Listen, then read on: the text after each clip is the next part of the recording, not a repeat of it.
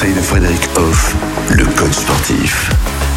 Nouvelle semaine avec vous, Frédéric Hoff, et aussi bien sûr une nouvelle euh, thématique. Nous avons pour habitude de parler du sport, mais aussi euh, vous êtes spécialiste de l'hygiène de vie et du bien-être, et notamment pour parler bien-être, on va parler de ce sport qui amène la paix. La paix, effectivement. En ce 6 avril 2023, c'est la journée mondiale du sport pour le développement et pour la paix.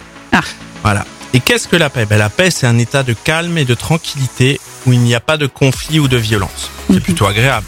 Ah ben moi je dis oui. Hein. Eh ben oui.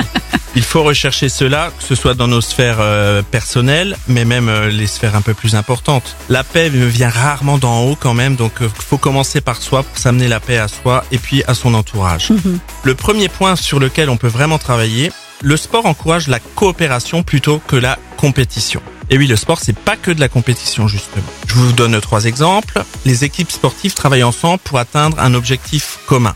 Ça peut être gagner dans le rôle de la compétition, mais ça peut aussi être développer du beau jeu. Là c'est dans l'idée du- d'une équipe de sport. Voilà, tout à fait. Parce que le problème étant, c'est que quand on fait un sport individuel, ça reste surtout de la compétition finalement. Pas obligatoirement. On peut prendre l'exemple du trail, par exemple, où la plupart des gens, même s'ils participent à des courses organisées, donc avec de la compétition, ils vont avant tout pour vivre l'instant présent, pour éprouver le corps dans la nature. Et l'état d'esprit des courses de trail, par exemple, est très significatif de cela. Mhm. Le côté individuel permet aussi du coup de partager des conseils, des stratégies pour s'améliorer mutuellement. Voilà. Donc là, on prend des choses hors compétition pour être mieux dans sa pratique. Un dernier petit exemple, les compétitions sportives peuvent encourager les joueurs à se saluer ou à se féliciter mutuellement après un match. Voilà. Les éducateurs poussent les enfants et bien sûr les adultes aussi à aller vers ce genre de pratique. Et c'est bénéfique pour la vie globale, bien évidemment.